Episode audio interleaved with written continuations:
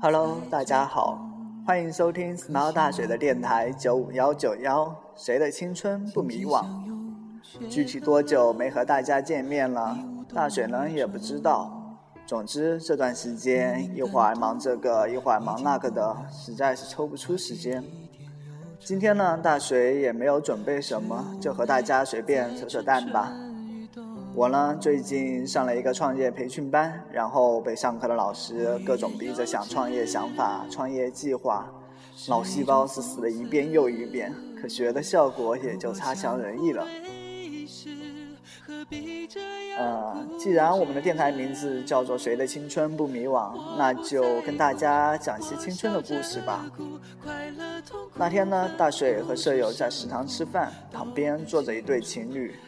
女孩说：“我不想吃了。”男孩回：“不想吃就别吃。”女孩听男孩语气不对，也生气了：“不吃就不吃。”然后男孩闷头吃饭，女孩坐着看着男孩。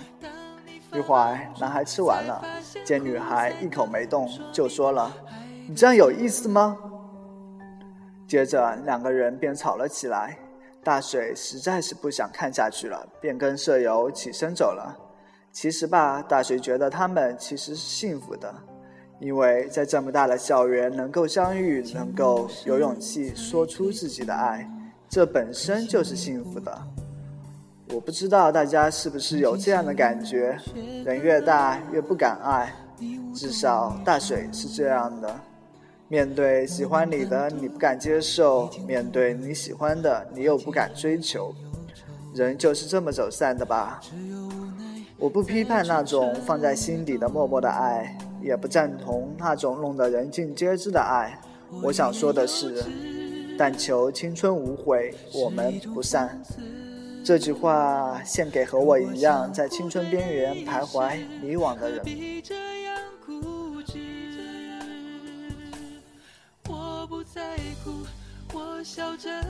最后，大水很是喜欢。夏天 Alex 的歌，所以呢，节目的最后就推荐大家一首歌吧。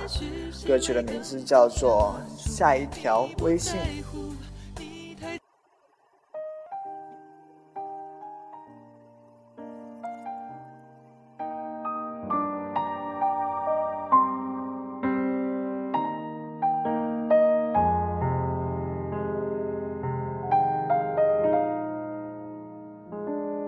不知不觉已经到了六月，恍恍惚惚记清这班地铁，忍不住去看手机有没有删，有没有你的任何一切。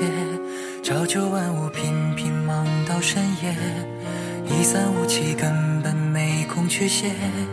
唯一的安慰是你从前的体贴，就像什么都没发生一样难理解。很期待你的下一条微信，你的下一句关心，什么都行，只要不是还是做朋友，以此类推的回应，我删去我们全部的微信。